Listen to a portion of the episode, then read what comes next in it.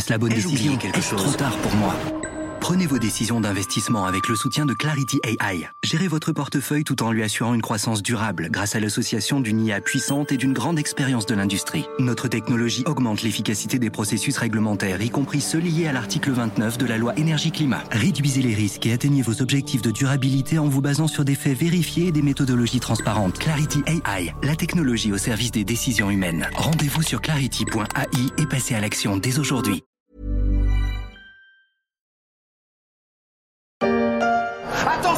Les derniers virages. C'était à celui qui allait finir devant l'autre. Et c'est maintenant Max Verstappen. C'est fou dans le dernier tour de course. Les derniers virages.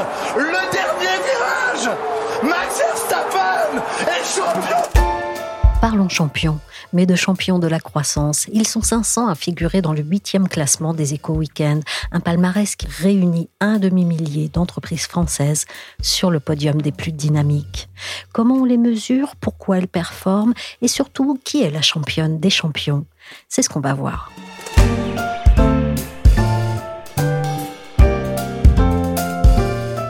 Je suis Michel Varnet, vous écoutez La Story, le podcast d'actualité des échos. Retrouvez-nous en ligne et sur les plateformes de streaming. Il suffit de vous abonner pour ne manquer aucun épisode.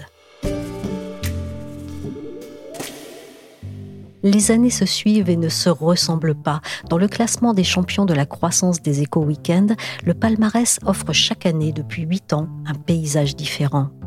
Et certains créent la surprise, comme l'an dernier reste le dynamisme et la vitalité des entreprises françaises dont il est le révélateur. Mais déjà, de quelle façon mesure-t-on un champion quand il s'agit de croissance? C'est ce que j'ai demandé à Laura Berny, rédactrice en chef aux Éco Weekend. Alors, depuis le début du classement, il y a huit ans maintenant, notre partenaire Statista, qui euh, fait l'essentiel du travail de compilation, procède de la même manière. Les candidats au palmarès doivent en gros répondre à trois critères. D'abord, dégager au minimum 100 000 euros de chiffre d'affaires en 2019, c'est-à-dire l'année zéro pour euh, ce qui est notre édition, et 1,5 million en 2022. Et ce, essentiellement par croissance interne. Les, entreprises qui ont grossi euh, majoritairement par acquisition, a priori, ne sont pas prises dans le palmarès. Deuxième critère, ils doivent également être indépendants. Donc, ne pas dépendre d'une filiale ou d'une succursale d'un autre groupe.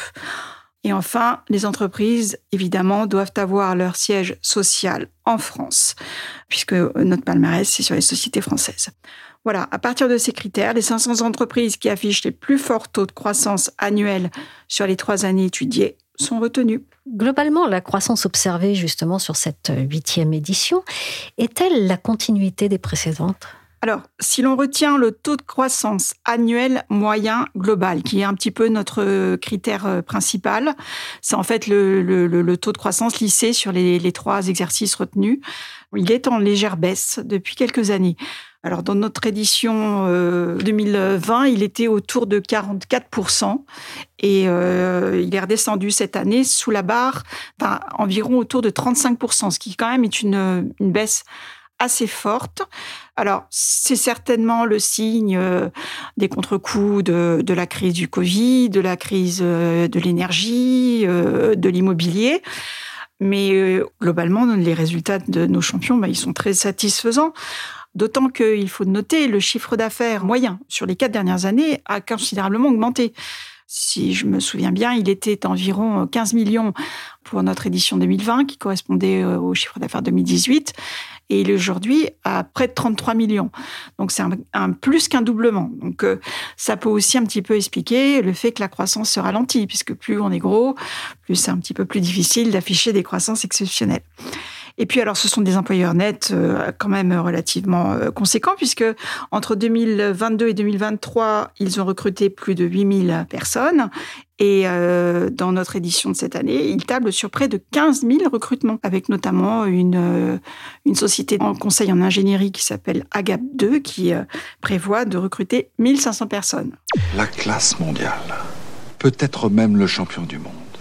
Alors, l'entreprise lauréate de cette huitième édition est TapNation. C'est un spécialiste des jeux mobiles gratuits. Est-ce qu'il fait partie des secteurs que l'on retrouve en tête de la croissance actuellement? Alors, le secteur du divertissement en soi est rarement arrivé en tête de notre top 500. Mais alors cette année, ils font une entrée en force puisque euh, il y a évidemment euh, Tapnation, mais euh, il y a aussi une autre entreprise qui fait quasiment enfin la même activité puisqu'elle produit aussi des jeux vidéo mobiles dits hyper casual. Donc c'est sans doute un signe des temps, c'est que l'on passe de plus en plus de temps sur nos écrans et nos portables et que ça se retranscrit dans les activités de nos entreprises. Après, les autres secteurs parmi les, premiers sont plutôt des habitués des premières places entre l'immobilier, la construction, l'énergie et tout ce qui concerne le service à l'emploi. Est-ce que parmi les secteurs, on entrevoit ceux qui produiront sans doute les champions de demain? Oui, on peut dire que d'année en année, certains secteurs percent euh, de plus en plus euh, dans les premières places du classement, que ce soit la tech, alors euh, ça peut être la tech du divertissement, mais ça peut aussi être la tech industrielle ou la recherche médicale qui commence à devenir très présente dans le, dans le classement, et évidemment tout ce qui a trait à l'économie, on va dire, durable et l'environnement, notamment dans le, dans le secteur de l'énergie.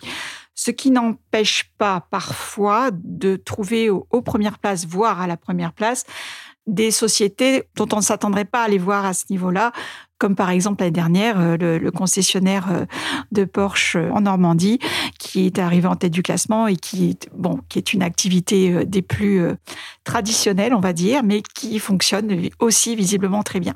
Donc, l'ancienne économie a encore son mot à dire, dans notre classement en tout cas. Et l'intelligence artificielle, est-ce qu'elle commence à être présente? Ah oui, complètement, tout à fait. Alors il y a quelques années, on avait euh, déjà une, remarqué une société qui s'appelle Arcure, qui est un pionnier euh, de l'IA embarqué qui permet d'améliorer la sécurité et la productivité des sites industriels. Et puis alors cette année, par exemple, on voit arriver euh, le Bordelais Singulaire, qui est un spécialiste de la surveillance des pales d'éoliennes. Donc c'est un sujet euh, assez pointu, mais qui cette boîte vient de décrocher un contrat avec le géant danois de l'éolien Vestas pour un contrat au Brésil. Donc c'est quand même, euh, on voit que les sociétés qui ont en tout cas euh, cette technologie ou qui l'utilisent commencent en effet complètement à immerger. C'est le cas aussi de Genoa qui en utilise dans le, dans le cadre de ses recherches pour les labos pharmaceutiques. Le classement complet et ses analyses par secteur ou par entreprise sont à retrouver dans les pages des Échos Weekend. Un beau panorama bourré d'enseignements. On va zoomer maintenant sur le champion des champions de la croissance en 2024. J'ai nommé Tap Nation. Avec cette question pour commencer, qui est et que fait TapNation alors, TapNation, c'est un jeune éditeur de jeux parisien qui est né en 2019 et qui, euh, depuis 2019, euh, a fait une prouesse absolument incroyable qui est d'avoir progressé en taux de croissance annuel moyen de plus de 300%. Isabelle Lesniak est enquêtrice aux Éco Weekend. C'est juste vertigineux. En fait, ils sont sur un secteur qui a été extrêmement porteur, les jeux hyper casual. Alors, euh, on ne connaît pas trop ça euh, dans le grand public, euh, cette nomination de hyper casual par rapport à casual. Alors, casual, c'est par exemple Candy Crush, donc des jeux auxquels on joue plusieurs minutes, par opposition à hyper casual, qui sont des jeux simplissime, extrêmement rapide, puisque euh, on joue entre 10 secondes et 2 minutes, qui s'adresse à des joueurs occasionnels, donc pas du tout euh, des joueurs confirmés, avec une audience du coup beaucoup plus large que euh, le geek masculin de 18-24 ans. Les jeux hyper casual, on y joue de 7 à 77 ans, dès qu'on a un moment, en fait, dans le métro, entre deux tâches. Et donc, ils ne se distinguent pas par leur scénario ou leur graphisme hyper sophistiqués, puisque ce sont des jeux très faciles à prendre en main, mais finalement euh, assez simples. Alors, pour prendre euh, les deux succès de Tap Nation, il y a un jeu qui s'appelle Giant Rush. Et donc, le principe, c'est qu'on mange toutes les personnes croisées sur son chemin pour devenir le plus gros. Donc, on voit un principe de jeu euh, assez peu compliqué. Et il y a un autre jeu qui s'appelle Ice Cream, qui a été aussi euh, un succès. Et il s'agissait de reproduire une glace le plus parfaitement possible avec trois couleurs qui sont les trois parfums. Et donc, on devait arriver à l'image parfaite de euh, la, la glace qu'on nous présentait. Donc, c'est un des jeux qui ont beaucoup de succès parce qu'ils sont très divertissants, ils sont vite consommés et aussi vite abandonnés. L'espérance de vie de ces jeux, c'est quelquefois quelques semaines. Ils sont aussi très vite développés, c'est-à-dire le cycle est réduit. Quelquefois, euh, il suffit d'un développeur et d'un designer pour produire un jeu avec deux ou trois semaines de travail. Donc, ce n'est pas un gros investissement et la rentabilité peut être folle pour ceux qui vont émerger du lot. Alors, c'était le cas de Tap Nation puisque un an après leur création, ils étaient déjà rentables.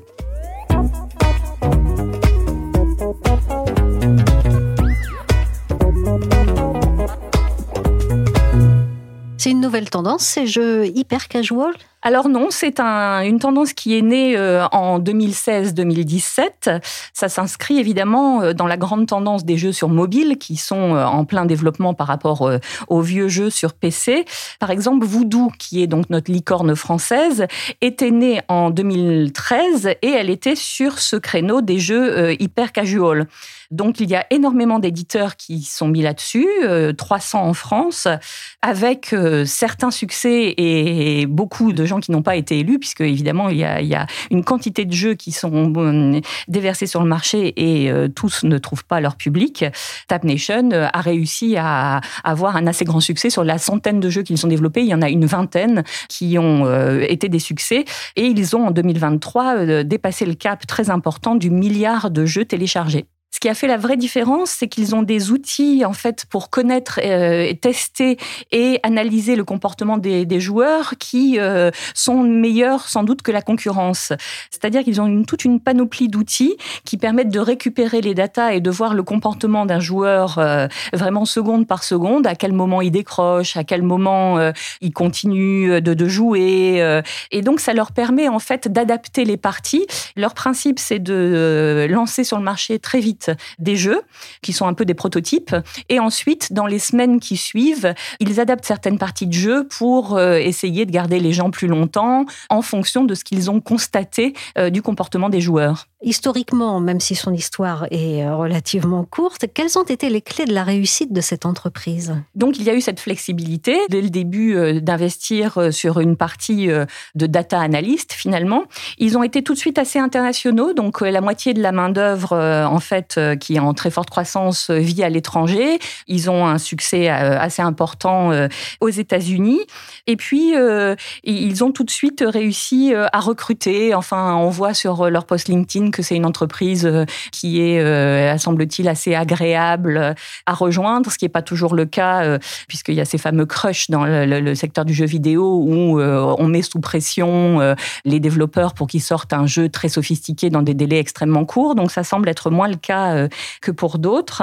Ils ont aussi, donc en 2023, qui était un peu l'année de leur consécration, ils ont réussi euh, à lever 15 millions d'euros, donc ce qui va leur permettre aussi de, se développer. Et ils ont eu la certification euh, French Tech 120, donc des, des startups qui sont considérées comme potentiellement les acteurs importants de demain par le gouvernement. Donc tout ça fait qu'ils ont réussi à se différencier de la concurrence qui est monstrueuse. Il faut voir aussi le bon côté, la motivation reste intacte. Et ça, c'est formidable. Mais alors, comment Tap Nation gagne-t-il de l'argent? Alors, c'est comme tous les jeux finalement hyper casual, c'est un modèle qui s'appelle free to play, c'est-à-dire que c'est gratuit. C'est le principe des jeux hyper casual. Donc, c'est financé par la publicité. 90% des revenus de Tap Nation, c'est de la pub. Et donc, évidemment, ce qui fait la différence par rapport aux concurrents, c'est euh, faut réussir à placer des publicités suffisamment nombreuses pour euh, que ce soit euh, favorable pour les annonceurs sans décourager le, joueur qui pourrait se lasser euh, évidemment euh, d'être interrompu dans sa partie euh, pour voir des écrans publicitaires. Alors c'est vrai que les joueurs qui sont habitués aux, jeux hyper casual savent que la publicité ça fait partie du contrat, c'est gratuit donc c'est financé par la pub.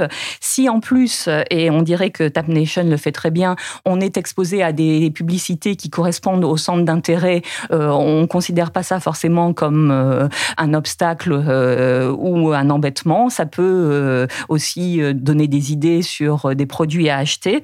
Le problème, c'est que 90% des revenus venant de la publicité, c'est quand même une hyper dépendance aux annonceurs qui n'ont pas été en grande forme l'an dernier. Et donc, il y a cette volonté de Tap Nation, mais comme d'autres grands acteurs de ces jeux, de développer une source alternative de revenus qui s'appelle les achats in-app. Alors, euh, c'est des achats intégrés dans l'application. On se dit que les, joueurs sont suffisamment accros pour dépenser et ne plus se contenter de la version euh, gratuite. Et donc, euh, on peut dépenser pour essayer d'acheter des nouveaux niveaux, de nouveaux paliers dans le jeu, pour acheter des accessoires sur ces personnages. Et l'idée de Tap Nation, c'est que à moyen terme, 20% des revenus devrait euh, venir de ces achats intégrés pour moins dépendre de la publicité. Globalement, le secteur du jeu vidéo est-il toujours en croissance? Alors, euh, plus autant qu'il n'a été. Depuis 2022, euh, il a été rattrapé par la crise. Euh, en 2022, donc, la croissance de secteur tout jeu confondu était de moins 5%. C'était la première fois, en fait, depuis la fin des années 2000, à l'échelle mondiale, qu'il y a eu une telle crise. 2021, ça avait été une année record, mais c'était aussi le post-Covid avec les gens qui avaient du temps et de l'argent aussi à dépenser pour les jeux. En 2023, il y a eu encore beaucoup de casse avec euh, beaucoup de licenciements, euh, des fermetures de certains studios et même euh, des licenciements chez les très grands éditeurs de jeux. Alors Riot Games, qui est l'éditeur de League of Legends, a annoncé là en janvier 2024 qu'il se débarrassait de 11% de son personnel. Epic Games, quelques mois auparavant, c'était 16% des effectifs qui ont été licenciés. Il y a eu beaucoup de raisons à ça qui sont partiellement conjoncturelles et partiellement structurelles. Tout d'abord, il y a eu un changement dans la politique de certains acteurs clés, donc notamment d'Apple, qui en 2021 a mis en place des mécanismes en fait qui restreignent le ciblage publicitaire des éditeurs d'applications et donc évidemment euh, ils ne peuvent euh, moins avoir de data sur euh, et envoyer des, publicités à leurs joueurs ce qui était partie vraiment intégrante de leur modèle économique. Il y a eu conjoncturellement la baisse du budget des annonceurs et puis évidemment le changement de comportement des joueurs post-Covid. On a moins de temps à consacrer à ces jeux et puis on a moins d'argent aussi euh, pendant le Covid. Certains postes de dépenses avaient été gelés parce qu'on ne pouvait euh, pas dépenser en, en autre divertissement. Euh, maintenant, les jeux sont concurrencés par plein de divertissements live. Et donc, finalement, la solution pour tous ces éditeurs, c'est de faire du très qualitatif pour faire la différence et réussir à conserver leur position sur le marché le jeu mobile. Il suffit de regarder autour de soi dans les transports pour voir à quel point il captive pas mal de voyageurs. Avec le lauréat Tap Nation, j'aurais appris un terme que je ne connaissais pas, l'hyper casual games. C'est son domaine. J'ai appelé Hervé Montout, dirigeant et cofondateur de Tap Nation. Il attendait un heureux événement, mais il a gentiment pris le temps de répondre sur ce que cela a fait d'être nommé champion de la croissance 2024. Depuis le début de la boîte, on a cru, on s'est développé en étant rentable depuis la première année. Donc euh, c'est colossal. Et puis ce classement, moi je le suis depuis des années. C'est pas ma première start-up et on est très fiers euh, de figurer en haut du podium euh, pour l'année 2023. À quoi vous vous êtes attaché pour être rentable comme ça la première année? Quelle a été votre votre ligne directrice pour ça? Alors tout d'abord, pour parler un peu de, de Tap Nation, donc c'est la rencontre de deux profils. Moi, je venais du marketing digital, de la publicité en ligne, et de Igor Zabukovec, qui est mon associé, euh, qui lui est un, ingénieur informaticien. Et euh, on a eu l'idée euh, de se lancer sur le secteur des jeux vidéo parce qu'on avait envie, on avait pour ambition d'avoir un business, une start-up dont les produits, en l'occurrence là des produits digitaux, soient exportables dans le monde entier. Et alors, on s'était dit qu'avec peu de collaborateurs et avec de très bons jeux, on pourrait toucher des millions, voire des centaines de millions de joueurs, ce qui a été le cas. Au tout début, c'était en 2019, on a lancé la boîte en janvier 2019. En avril 2019, on a levé des fonds et on a investi de façon, je dirais, en bon père de famille, en prenant que deux ou trois profils et en attendant de tomber sur un premier jeu, un premier succès qu'on a identifié en fin d'année 2009, je crois que c'était en décembre. Et ensuite, on a développé l'entreprise avec les revenus qui étaient générés par notre activité. On n'a jamais été dans une espèce de course comme ça au lever de fonds successives. Et donc on a, on a veillé à avoir une croissance que j'appellerais saine. Alors maintenant, comment comptez-vous poursuivre sur cette belle lancée? Alors, il y a eu beaucoup de choses se sont passées euh, euh, depuis le lancement de Tap Nation. Euh, donc on est passé de, je dirais, euh, la première année, un peu moins d'un million d'euros de, revenus à 10 millions, puis 30, puis 45 millions d'euros sur l'année dernière. On a choisi euh, l'année dernière de faire rentrer des investisseurs On a fait rentrer ce qu'on appelle un fonds de private equity, donc c'est des fonds qui rentrent souvent dans des sociétés matures, je dirais, et rentables. Et ça pour divers euh, investissements. Tout d'abord pour investir dans notre outil technologique, parce que la force de TapNation, en fait, c'est la technologie. C'est la facilité à euh, lire le comportement des utilisateurs et à leur soumettre les jeux auxquels ils ont le plus de chances de jouer euh, sur le long terme. Ensuite, bien entendu, c'est investir dans les équipes, parce qu'avant tout, euh, TapNation, c'est une histoire d'hommes. Euh, C'était quatre personnes au tout début quand on s'est lancé, deux cofondateurs, deux salariés. Puis aujourd'hui, on est une petite centaine à travers le monde. On vient de racheter, on l'a annoncé là, euh, je crois il y a deux semaines, une euh, technologie qu'on appelle nous de user acquisition. C'est comment est-ce qu'on fait venir des joueurs sur les jeux Il y a du marketing payant ou euh, la communication autour des jeux et qui est développé autour d'outils d'intelligence artificielle. Donc on pense soutenir nos croissances via ces différents leviers. Alors, le marché du jeu mobile a d'abord ralenti en 2021 avant de reculer en 2022. Est-ce un sujet d'inquiétude? Comment voyez-vous cette conjoncture? Alors, euh, clairement, c'est un sujet d'inquiétude. Je dirais que la baisse qu'il y a eu, c'est une correction. Mais quand on regarde les différentes études euh, sur le sujet, là, on entre dans un cycle de croissance de plus de 5 ans. Donc je pense qu'on repart euh, sur la bonne voie. La chance qu'on a eue chez TapNation, c'est que durant cette décroissance, étant donné aussi qu'en termes de taille, on était petit quand on s'est lancé, qu'on est une entreprise assez récente, on a continué à imprimer de la croissance. Et bien entendu, c'est un sujet.